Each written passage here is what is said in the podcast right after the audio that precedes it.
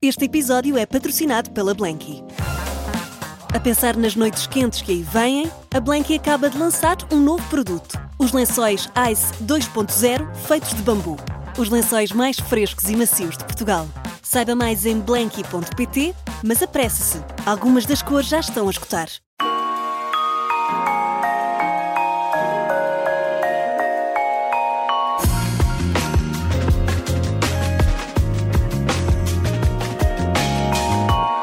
São 40 anos de carreira com clássicos como Baía de Cascais, Um Lugar ao Sol, Aquele Inverno, Repertório, uma das bandas pop rock da música portuguesa que mais sucesso fez nos anos 80, 90, principalmente, realizaram um concerto de fim do grupo a 31 de dezembro de 2009, mas 10 anos depois regressaram aos palcos Hoje recebemos Delfins em 40 minutos na Rádio Observador, que estão também prestes a voltar novamente com um concerto de celebração dos 40 anos.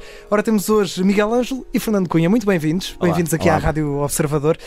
Vamos, antes de irmos aos 40 anos, não é? Antes de irmos a esse con- concerto de celebração, vamos aqui um bocadinho mais, mais atrás. 1984, não sei se têm Ei, memórias eh, bem, bem nítidas desse, ainda andávamos desse calções. Literalmente calções. Nós, nós tocámos a primeira vez que aparecemos ao vivo. Sim, Foi, para, foi no, ali no, no Rocio, numa emissão ao vivo de um programa que havia na rádio comercial na altura. Aham. Eh, e então era, era playback, mas era ao vivo. Nós estávamos vivos, mas a música era um playback. e fomos com o nosso visual do início, que eram umas camisas brancas com riscas azuis à la Beach Boys e uns calções brancos eh, de ténis para aí. E, e é verdade, literalmente. verdade, e literalmente sapatilhas- calções sapatilhas e sapatilhas brancas brancas. começaram a... Os Beach Boys eram uma referência para vocês já agora? Diz? Os Beach Boys eram uma referência? Quer dizer, era, era dentro de várias das bandas que a gente ouvia dessa altura, de- não só os Beach Boys, mas os Beatles. Mas eh, essa colagem, digamos assim, à- às camisas tinha a ver com o nosso nome o facto de sermos de Cascais e, e queremos estar ligados também ao mar. Eh, e daí tenhamos nos inspirado um pouco na, nesse look dos Beach Boys à altura. Então, e na altura? Eu acho quando... que era, era, era mais que isso, era, era queremos ser uma banda uh, um bocadinho Sim. mais banda dos anos 60. Aliás, o nosso primeiro single na capa não diz Delfins, diz Os Delfins. Ou seja, Era um acrescentar ali o de. acrescentar não o é? de. Era, era, era. E, e, e tínhamos essa estética dos anos 60, que ainda hoje acho que gostamos, não é? Beatles, Stones, Kinks, uh, Small Faces, por aí. E, e era um bocadinho provocatório na altura, contra uma onda muito urbana e de black em Lisboa, das bandas muito urbano-depressivas e tal. Aparecer ali os putos, já que somos de Cascais, vamos, vamos pintar a manta e, e vamos embora. Tal como aos Beach Boys, nenhum de nós era surfista, nenhum de nós, Sim, nem sim, fazíamos sim. surf. E tinham o cabelo comprido também ou não? Não, não, nesta altura não tínhamos cabelo comprido. E havia que respeitar aquele princípio dos Beatles. Os Beatles ao princípio também não tinham cabelo comprido. é? Sim. Só foi- mais tarde. Verdade. Foi mais tarde. Mas eu acho que a história da música nos inspirava e inspira ainda hoje. E não é de calcar passos de outras bandas, mas é ter referências e fazer citações. Claro. Então, e olhando para essa altura, no, quando tocavam ainda no anexo, quando ensaiavam, hum, vocês já tinham essa ambição, já levavam aquilo a sério, ou seja, já tinham percebido que aquilo podia ser realmente o que iam fazer dali para a frente da vossa Sim. vida? Nós eh, já ensaiávamos eh, juntos já há dois anos, desde 82. Uhum. E numa sala ali em Cascais, perto do centro, mesmo no centro, ao, lado do famoso Santini. E, e estávamos todos no fundo a começar, e, e éramos todos estudantes universitários, e desde logo decidimos que queríamos fazer uma carreira. Portanto, levámos muito a sério as coisas, ensaiávamos todos os dias, aprendemos a tocar uns com os outros, e essa eh, persistência, essa, esse foco, não é? Era raro, raríssimo o dia em que nós não, ensaiávamos. E ao fim de semana, normalmente ao sábado, até convidávamos os nossos amigos para assistir fazíamos uma espécie de concerto dentro da sala de ensaios, que era mínima, mas pronto. Uhum. Alguns ficavam na rua. E eu acho que foi isso que fez com que a banda fosse evoluindo muito rapidamente eh, e acabou por ter também uma evolução na sua própria formação, Certo. até Já- à formação que temos agora. Já vamos a essa parte da, da- da formação, até porque muita gente passou pelo- pelos Delfins, Ah, mas gostava de olhar aqui para um pormenor que vocês colocaram até na biografia que tem no site, que diz assim: tu- depois do, do Pedro Aires Magalhães ter visto a, a tocar, ah, ele foi, foi visitar-vos, viu-vos um bocadinho e disse: Volta aqui a seis meses, continue a trabalhar. Como é que foram esses seis meses? Foram de ânsia? Vocês conseguiram dormir durante esses seis meses? Ah, Eu acho que nós, ah, já antes disso, já trabalhávamos muito. Nós, quando chegámos, ah, havia este facto de to- tocar para o Pedro Ars Magalhães, de, de, bandas que nós adorávamos, desde os Corpo Diplomático. Eu nunca vi os Faíscas, mas vi Corpo Diplomático ao vivo e depois Heróis do Mar, obviamente. Obviamente estávamos nervosos, mas havia aqui um fator, é que o Fernando já conhecia o Pedro, o Pedro era um grande amigo do irmão, do António Cunha, que depois uhum. foi nosso manager durante quase a carreira toda, e, e havia já ali um conhecimento, tinham, tinham sido colegas no Colégio Militar, o Fernando também mais novo andava no Colégio Militar, e portanto havia um bocadinho, um ambiente um bocadinho mais informal, não foi uma certo. coisa assim muito, estávamos todos ali muito stiff, não. De qualquer modo, eu acho que esses seis meses também se prendeu por uma coisa, é que quando nós eh, tocamos para o Pedro Ais, ainda não, não nos tínhamos batizado enquanto Delfins, nem, nem com o nome, nem com a estética, digamos. Ainda era a fanfarra? Éramos a fanfarra. estávamos a sair de. Então, e tocámos para o Pedro aqueles temas da fanfarra, que eram temas mais, mais pesados, mais rock, e depois tocámos no fim dois temas. Uh, um deles, uh, um original nosso, que nunca gravámos, chamado Devoção, e outro, uma versão do Vento Mudou, do Eduardo Nascimento. Uhum. E, e, o Pedro, quando ouve aquilo, nota que há ali qualquer coisa diferente e que estava mesmo em linhas, uh, alinhado com, com, o que ele estava a fazer na altura, que era uma editora chamada Fundação Atlântica, onde ele queria recriar um certo espírito português, suave, se quiseres, esteticamente, para a nova música portuguesa e, e claro, uma versão do Vento Mudou ia cair ali que nem ginjas. Claro. E ele próprio disse, pá, estas canções têm mais a ver convosco, são canções mais pop, em que as, as guitarras uhum. têm aquele papel quase que as guitarras indie na altura tinham algumas bandas uhum. escocesas, uhum. Lembro-me, sei lá, de Orange Juice, por aí. E ele disse, não há ninguém a fazer isto em Portugal, portanto, trabalhem neste conceito de mais seis meses, durante seis meses, que eu depois voltarei, tenho, não, tenho umas ideias. Mas não vos colocou assim uma pressão adicional? Não. Aqueles seis meses, não? Não, porque nós gostávamos, para já, como Miguel disse, já éramos amigos já há muitos pois. anos, desde os 10 anos que eu conheço o Pedro. E de certa maneira era, um, era fã, por um lado, por um lado, outro lado ele também foi uma pessoa que, além de nos ter dado essa mão, sempre nos apoiou diversas outras formas ao longo da nossa carreira. Portanto, aquilo que nos deu foi um incentivo. Certo. Um incentivo e, de certa maneira, ajudou-nos a focar-nos porque às, às, vezes nós próprios não vimos bem aquilo que nós somos, não é? É preciso vir alguém de fora e dizer, mas vocês são de Cascais, são muito jovens, porquê é que estão a fazer música tão pesada? Uhum. Façam música mais a ver com, com Cascais, com vocês, claro. com a vossa idade e tudo. E essa, essa escura que o Miguel já falou, uh, também nos inspirou para começarmos a fazer canções mais, mais pop, embora as nossas letras nunca sejam canções tipicamente pop, à exceção talvez até do Som Como Rio, que foi, uhum. por acaso foi uma exceção, uh, quase as nossas letras uh, focam-se muitas vezes em coisas ideais também. Uh, mas foi uma inspiração, não, foi, não, não considero que tenha sido uma pressão, foi mais uma inspiração e pôr-nos a trabalhar ainda mais do que nós fazíamos. Inspiração e transpiração, porque aquilo era aquele, aquele anexo era para aí que 3 por 3,5 ou 3, 4 por 3, com uma bateria lá dentro. Era mais ou menos do tamanho deste estúdio ou um bocadinho mais era, pequeno? Era um, um bocadinho, nada maior. Um bocadinho maior? mais largo. Era, era, Só um era mais, mais, largo, mas muito mais pouco. Uh, quadrado, não é? É, mais quadrado, mas muito parecido. E, e além disso, tínhamos na altura as colunas de som eram todas muito grandes. Pois. Era. E tínhamos lá um PA tinha sido. SEC. A SEC tinha, comprámos, ou quando o Clube Naval, que era uma discoteca que havia no próprio Clube Naval, fechou, conhecíamos o tipo lá de, que, que geria aquilo e, e, comprámos umas colunas. Eu Luís Beethoven. O Beethoven, feito em Portugal, SEC, que eram gigantes, eram pesadas, gigantes e ocupavam metade da sala. Portanto, aquilo com a bateria a tocar, eu tinha mesmo que berrar para me fazer ouvir e os amplificadores de guitarra, etc. Portanto, aquilo era, era, mesmo transpirar, não era só inspirar, era transpirar. Olha, e depois, um, um ano depois, uh, em 1985, acabaram por tocar num palco um bocadinho maior do que esse anexo. Estamos a falar do Festival da Canção. Uh, ficaram em último na altura, receberam algumas críticas menos boas. Foi fácil digerir isso para quem está a começar, não é? Para malta jovem que tem esses sonhos todos e receber assim Bem, isso esse tem, galo. Isso tem uma história por trás.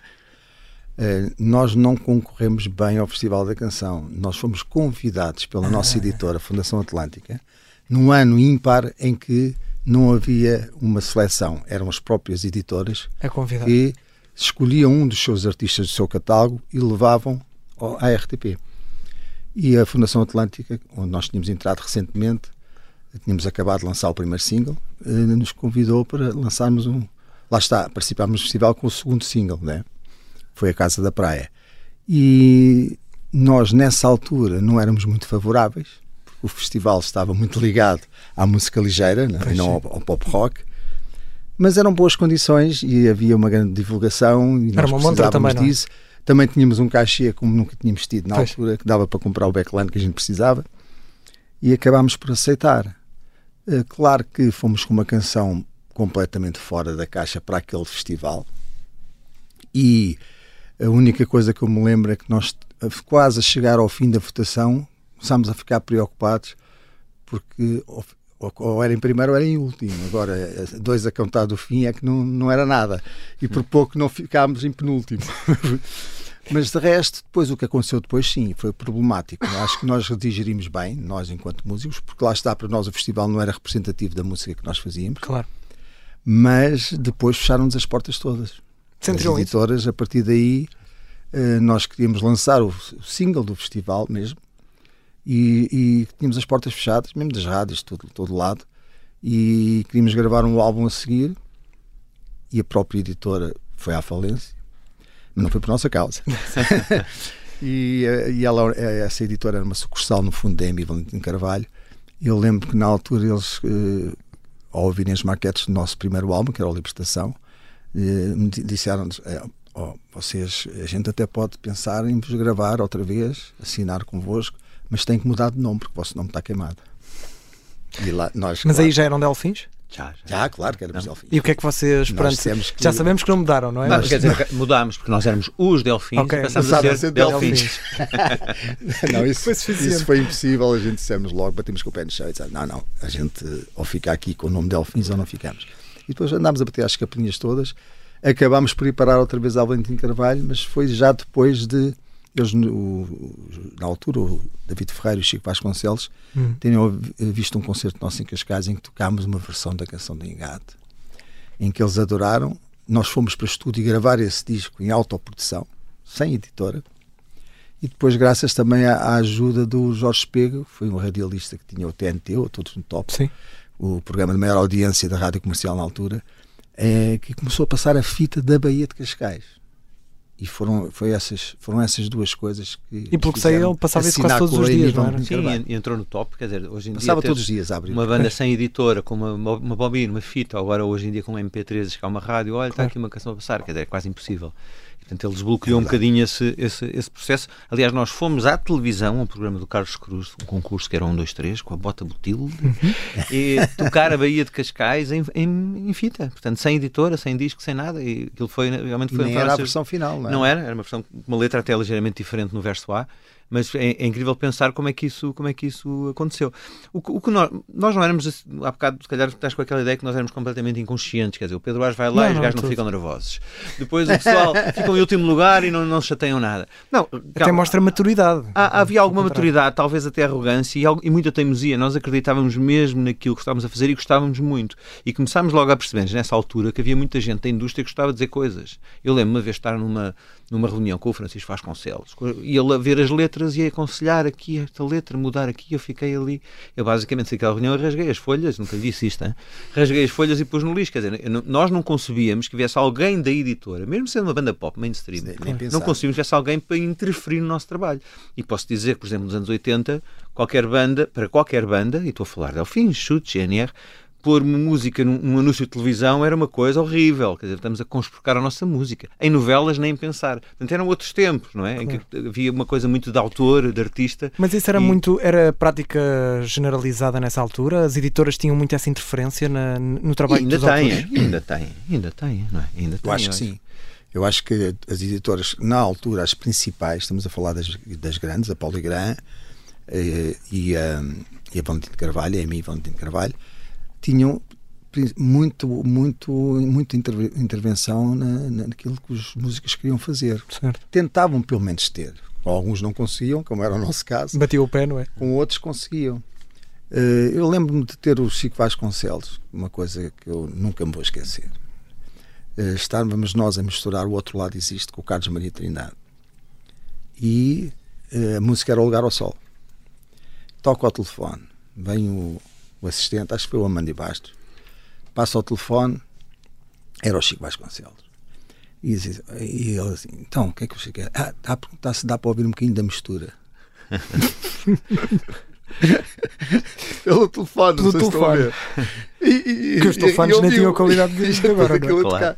Então não é que ele depois vira-se para o Carlos Maria e diz assim: oh, Carlos Maria, é, o baixo está muito alto.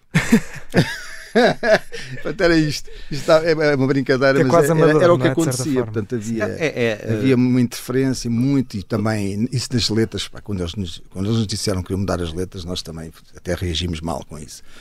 Mas, mas depois também havia os outros, os outros artistas que eram made in by editoras, não é? Uhum. Como ainda é hoje já, não é?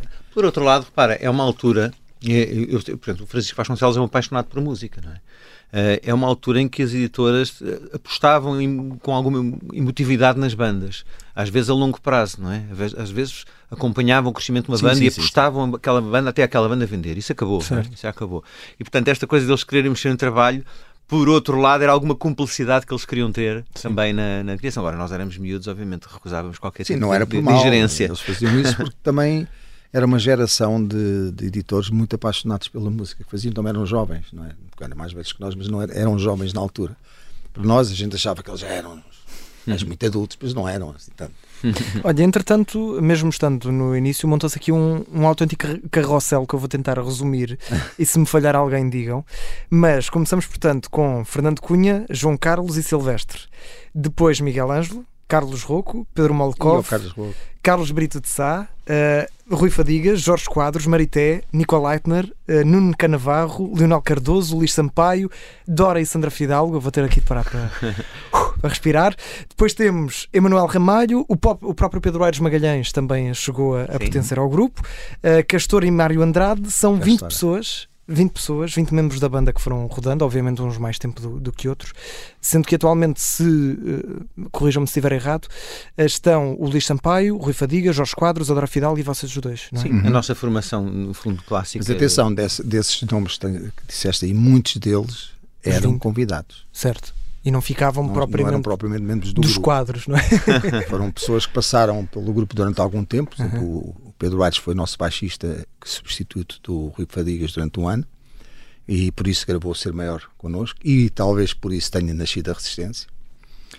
Uh, o Carlos Maria Trindade também esteve connosco um ano a substituir, lá está, o Nuno Canavarro, uhum. foi o teclista que substituiu o António Silvestre. Mas é, a pergunta que eu queria fazer era, uh, tendo em conta tanta gente que passou pelo grupo, não é? 20 pessoas pelo menos, uns mais tempo do que outros, como é que uh, com tão pouca estabilidade, obviamente, que isto foi evoluído por vários anos. Mas como é que a banda conseguiu atingir o sucesso apesar desta instabilidade de membros do grupo, não é? Não, não foi ali um grupo muito fechado. Sim, eu gosto de coletivos e acho que eu estava, estava a ver se seria tanta gente como aqui em Alvalade da Cucamonga, por exemplo. Sim, sim, por exemplo. Mas eu gosto desse, desse espírito de ter músicos, tocar com músicos novos, nem que seja convidado para o concerto, o Lionel, saxofonista, que ficou connosco também, o, o, o, o Rui Júnior, que chegou a tocar percussão em, num disco connosco. Houve uma série de gente Ainda mesmo muito diferente. Nomes. Ainda faltam.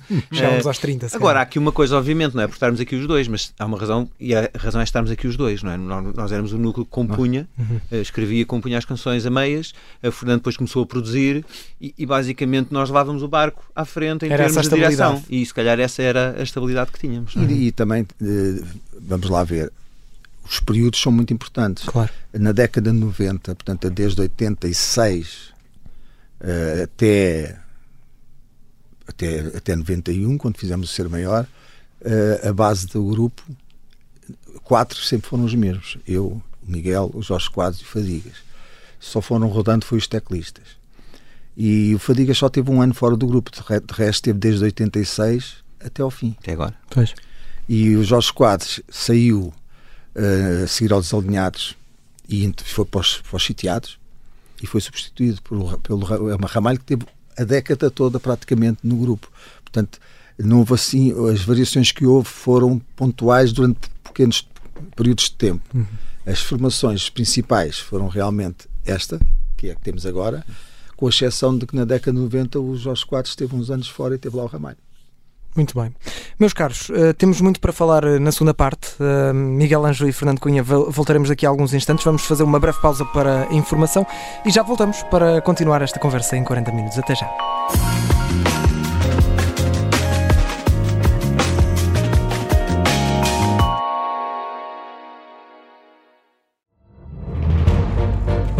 Esta é a história do padre obcecado com a infiltração do comunismo na Igreja que tentou matar o Papa em Fátima. Que raio de coincidência! No dia 13 de maio. E, a partir desse momento, o Papa Voitila nunca mais deixa de olhar para Fátima. Episódio 1 O Anticristo, em Fátima. Matar o Papa é uma série para ouvir em seis episódios e faz parte dos Podcast Plus do Observador. Um novo episódio a cada terça-feira. Os assinantes do Observador têm acesso antecipado a todos os episódios desta série, já disponíveis em observador.pt. Os Podcast Plus do Observador têm o apoio da Kia.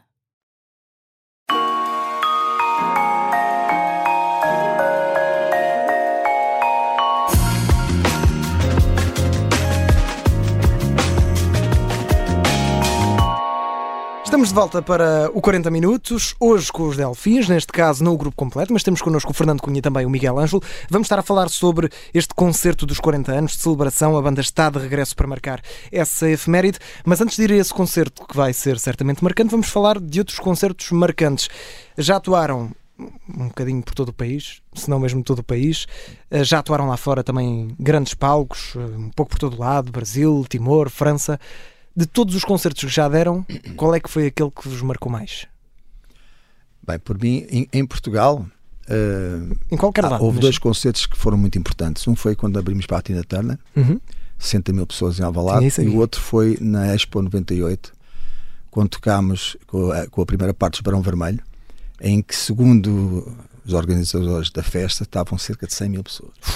E esse foi a maior enchente da Expo. Lá fora, Uh, há um, há um que, no, que, eu normalmente me esqueço de falar, mas que foi muito marcante para mim e para os Delfins. Foi quando tocámos no dia da independência em Timor-Leste. Uhum. Foi um concerto muito especial. Também na, na restauração. Por, estavam 70 mil pessoas também, basicamente. Por causa, por causa de tudo o que envolvia. Aquilo era um aparato de segurança, uma coisa. chefes de Estado do mundo inteiro ali. Aquilo era, era, era, era, parecia que estávamos num filme. tudo, tudo que tudo, conhecemos o passamos ao lado do Bill Clinton, não é?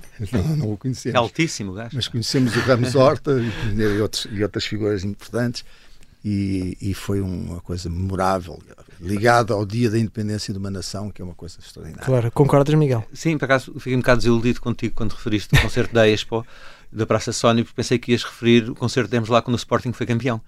E... eu não quis ser assim faccioso. Mas, é, então, mas, então, mas, mas vamos ao Alvalade. Bom, então, mas vamos ao Alvalade. Esse, esse, concerto que o Fernando estava agora a dizer da, da Tina Turner. Bom, vocês atuaram num estádio de Alvalade com 60 mil pessoas. Na altura, o Diário de Notícias dizia que nunca uma banda portuguesa tinha tocado para tanta gente. Sim, verdade. É especial por ter sido no, no estádio do vosso clube? É, é, é, especial, acho que sim. Quer dizer, não só por ser no estádio do nosso clube. Por acaso os Delfins sempre foram todos do Sporting, que é uma coisa completamente um incrível. Os músicos, os cinco músicos base, mesmo os que mudaram, eram sempre do Sporting, mas não foi, não, era por acaso. uh, e, e por acaso, nesse, nesse, não é só por ser do Sporting, mas repara, aquilo tornou-se. Nós tínhamos crescido em Cascais e vivíamos ao lado daquilo que se chamava a Catedral do Rock.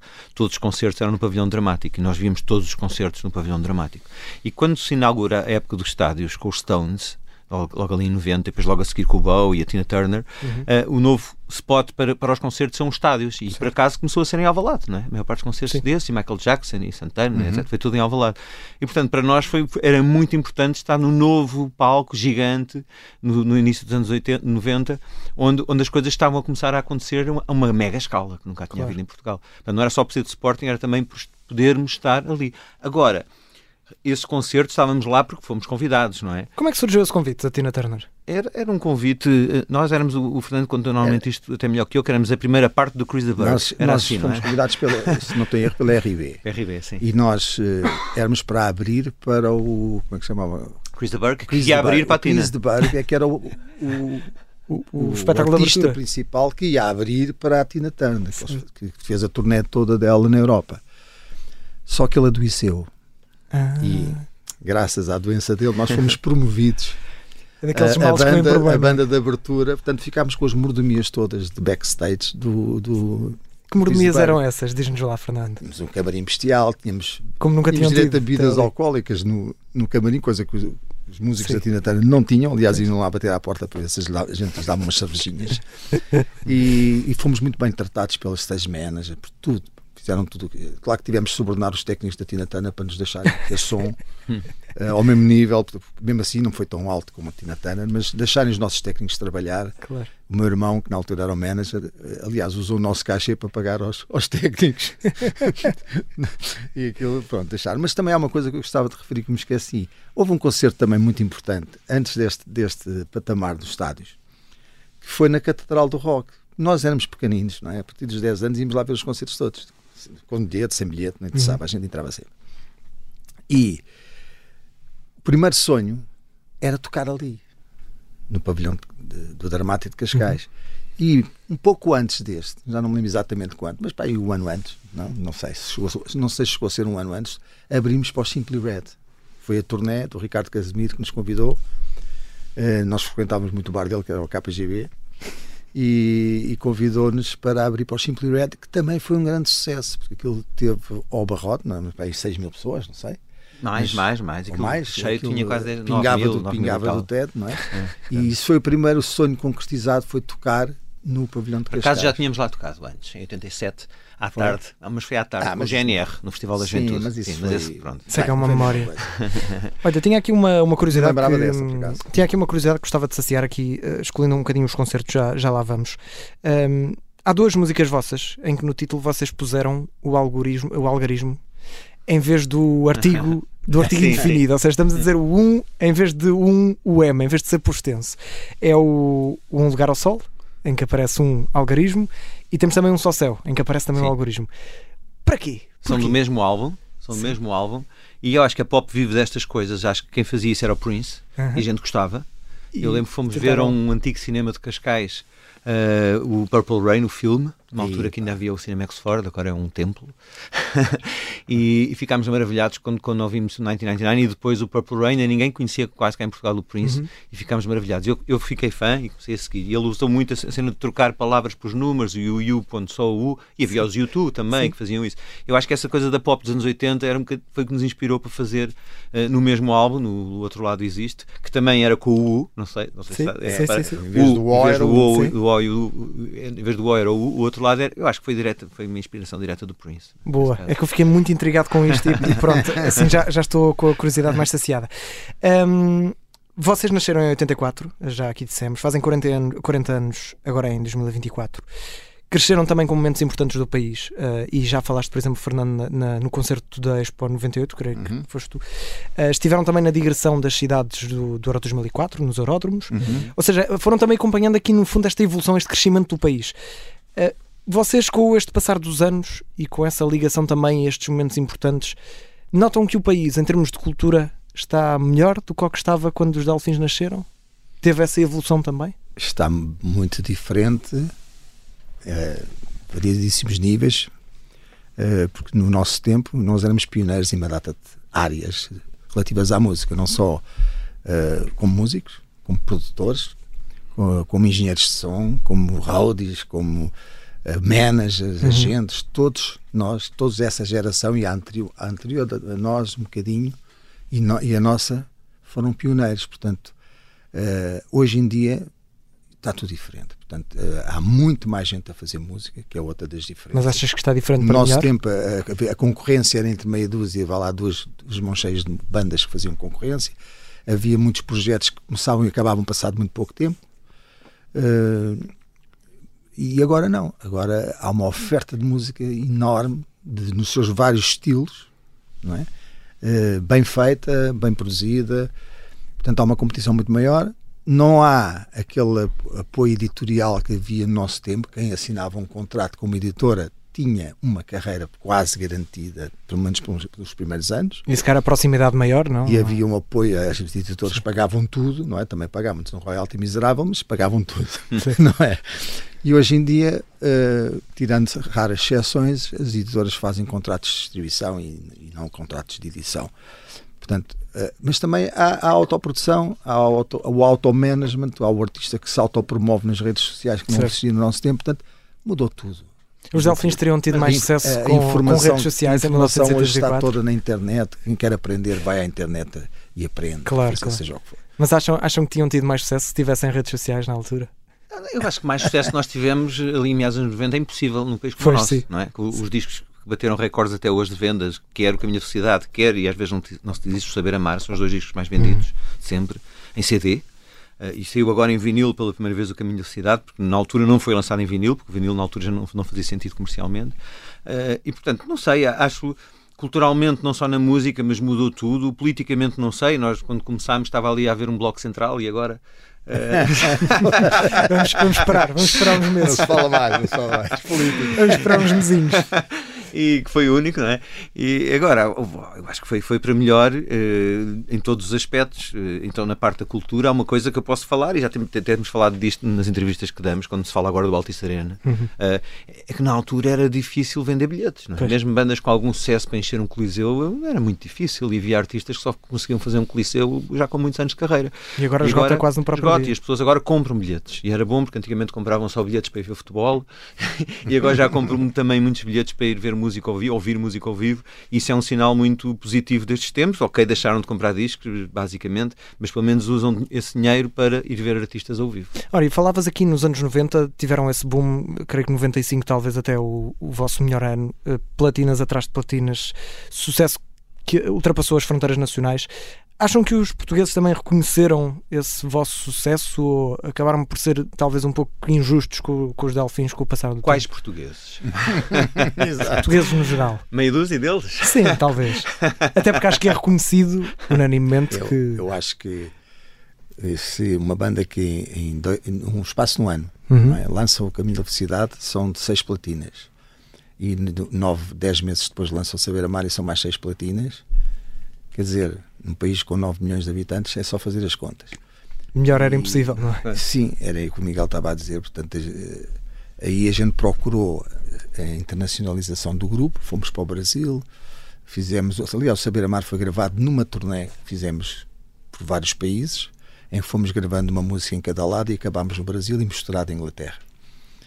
E depois voltámos a Portugal e acho que sofremos foi ao contrário, foi a pensar, e agora? Agora o que é que a gente vai fazer? Reinventarem-se, não? Depois o nosso editor, o nosso o Brito, não é? abandonou o barco da, da BMG na altura e houve ali uma, uma altura em que a editora andou ali um bocadinho à deriva quando a gente mais precisava dela para nos internacionalizarmos no Brasil, uhum. não é? porque era preciso ir para lá mais vezes. Não é? Nós fizemos a promoção toda que havia Sim. para fazer. Foi o fim da BMG, aqueles últimos foi. anos de, de, da década de 90, foi o fim, de, nós... o, fim, o, fim, o, fim, da indústria como, como era conhecida, e especialmente o fim do, da, da, BMG, que era do grupo Bertelsmann, aquilo que hoje em dia está dentro da Sony, não é? Aquele ciclo vencedor, aquele, aquela equipa aquela vencedora. Equipa, quando o Tosé sai, aquilo começam a vir diretores uns atrás dos outros, do Brasil, de Espanha, e aquilo não funciona e cada vez se afunda mais, e nós, nós até abandonámos o barco antes dele, dele se afundar Exatamente. completamente e, e tomámos a nossa carreira nas nossas mãos uh, saindo da editora, já o tínhamos feito quando saímos também da Valentim Carvalho, da EMI na altura, quando não concordávamos com, com, com, a gestão de carreira que eles faziam e já estávamos prontos para fazer tudo outra vez, de maneira independente. E aí, felizmente, foi mais fácil, porque nos anos 2000 já, já conseguias fazer as coisas de outra maneira, claro. o digital veio ajudar muito, não é? Olha, olhando para o concerto que vem aí, não é? Uh, concerto de celebração dos 40, dos 40 anos, vocês uh, fizeram uma pausa, portanto, uma pausa em 2009 foi uh, dito que era o fim, mas em 2019 voltaram. Foram ali 10 anos de, de uhum. suspensão dos uhum. Delfins. Uh, as saudades eram muitas?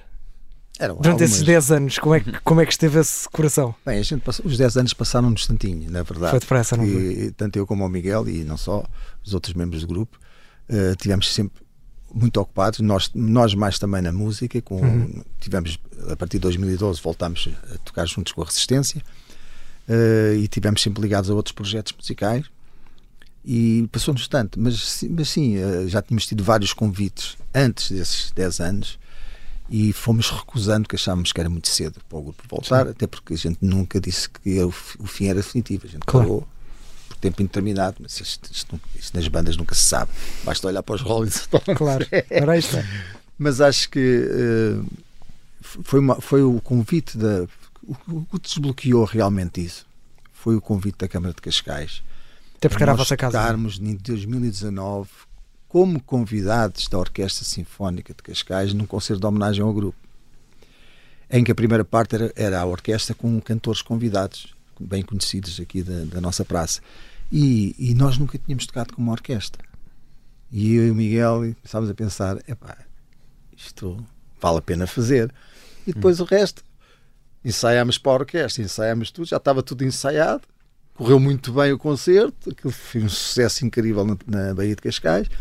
E depois começámos a ter convites. Pá, vamos fazer isto, vamos fazer aquilo. Depois era o Rock in Rio, depois era não sei o quê. olha, E acabámos. Olha, entretanto, E vocês. não, há, e não há fim, hoje em dia acho que já não há fins. Porque É o fim, é o a tecnologia já tomou conta do assunto. Eu acho que eh, sabe um dia tivemos o que temos uns, aconteceu agora uns com, delfins com inteligência artificial. Exemplo, quem quer dizer, vimos agora o, o, com o símbolo dos os Beatles. Beatles, e- é? Quer dizer, eu acho que deixou de haver o fim na, na cultura, na- nesta profissão. Não somos nós, são os avatares do Zaba. Quer dizer, eles podem morrer e estão lá os avatares e cantam. A, a inteligência artificial faz canções como eles faziam. Quer Isso assusta-te. Quer dizer, a mim não me assusta, talvez assuste os meus filhos. Não é?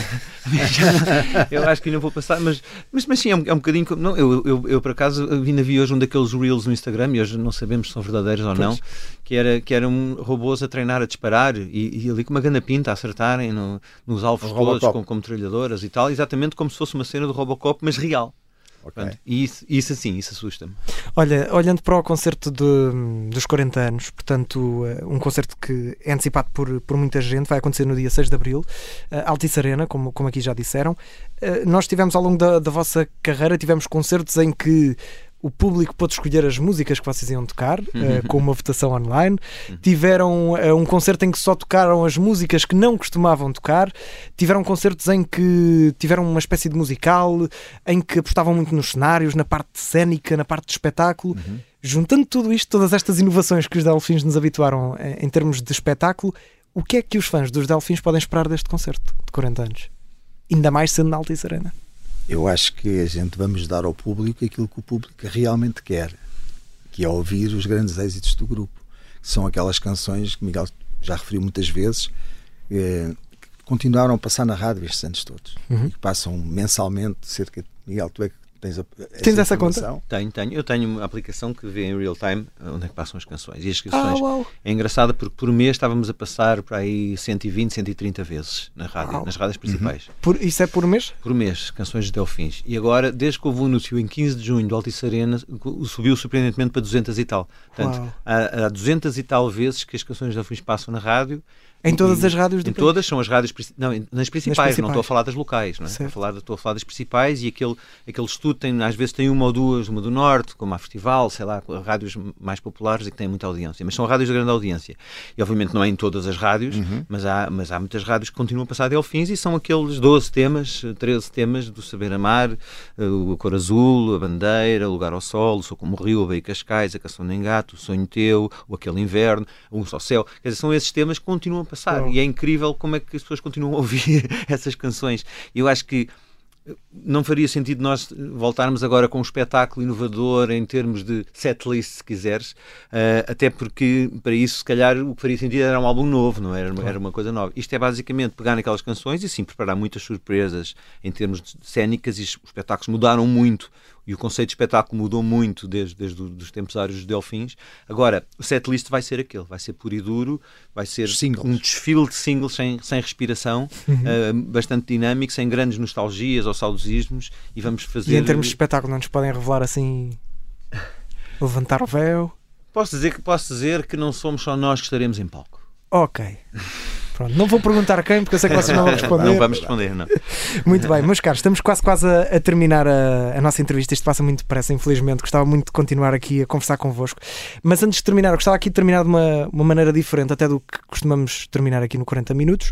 Vocês trabalham juntos há 40 anos, mais de 40 anos, talvez. Mais. Sim. Mais de 40 anos, sendo que são a a pedra basilar do- dos Delfins. Uhum. Têm também projetos individuais, tiveram projetos até principalmente enquanto os Delfins estiveram parados, tiveram esses projetos. E aqui no caso do Miguel Ângelo, uh, Miguel, a tua voz fica também muito marcada ao cinema com a voz do, do Woody do, do Uhum. Sim, Toy sim, Story. claro. Ora, eu, eu não podia deixar terminar aqui. Não trouxeste o boneco, não? Ah, lindo.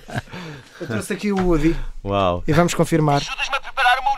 Pronto. Temos de apanhar aqueles bandidos! Temos de apanhar aqueles bandidos! Ora, Miguel, eu gostava de perguntar aqui se o, se o Fernando Cunha é o teu Buzz Lightyear. ou, ou não? O que é que achas? Ou já agora, Fernando, se, se o Miguel é o teu Woody também. Olha, eu posso dizer, é uma coisa, que eu não fiz, nunca fiz isso. Nunca, Mas- nunca deste a voz a nenhum boneco. Não, mas fizemos uma coisa os dois, e não só, a Dória e a Sandra, que também foi fora da caixa. Nós fomos atores. Sim. E eu fui ator eh, Estava a ver o pormenor Na- do André na- escrito na, bota. na peça do breve sumário da história de Deus, eh, do Carlos Avilés, que nos deixou há pouco tempo, e que também foi uma coisa que completamente fora. O Miguel é que ent- entrou nessas aventuras e eu nunca, nunca fui para aí. Mas acho que- achas que tem uma amizade parecida com essa do dia do Buzz Lightyear? O Miguel, o Fernando Cunha é o teu Buzz Lightyear? Não sei, porque assim, o primeiro o álbum, o primeiro álbum, o primeiro filme de Toy Story tinha, tinha a tradição, a tradição português, os rivais. Porque eram, eram os brinquedos, andavam os rivais. Portanto, eu acho que nunca houve essa rivalidade, história, digamos. portanto, Não posso, eu não posso opinar. Nunca houve essa rivalidade Começaram logo com entre essa nós. amizade. Olha, espero que essa amizade continue e que continue também presente nesse dia 6 de abril de 2024. Ainda há bilhetes? Há bilhetes ainda, já está, estão as bancadas, a- está tudo escutado cá em baixo, estão as bancadas a escutar agora neste momento. Balcão o, primeiro, o primeiro balcão, Balcão já zero escutou. já está- já já está está Então, ouvintes da Rádio Observador já sabem acelerar, até porque, como dissemos aqui na conversa, isto agora esgota sempre muito depressa, muito rapidamente, o que por um lado também é bom sinal. Fernando Cunha, Miguel Obrigado. Ângelo, André, pode obrigado. acabar com o Woody? Pode. Então vamos acabar com o Woody. Então Ver o que é que ele diz? Não o que é faço ideia, que isso é assim, aleatório. são frases aleatórias. Eu acho que não há nenhuma frase má, mas Bem, puxa o meu cordão. pronto, já. Ah! Miguel Ângelo, Fernando Cunha, muito obrigado e boa Obrigado. sorte para esse dia Abraço. 6 de abril. Um Obrigado. abraço, 40 minutos, regressa para a semana com mais uma entrevista.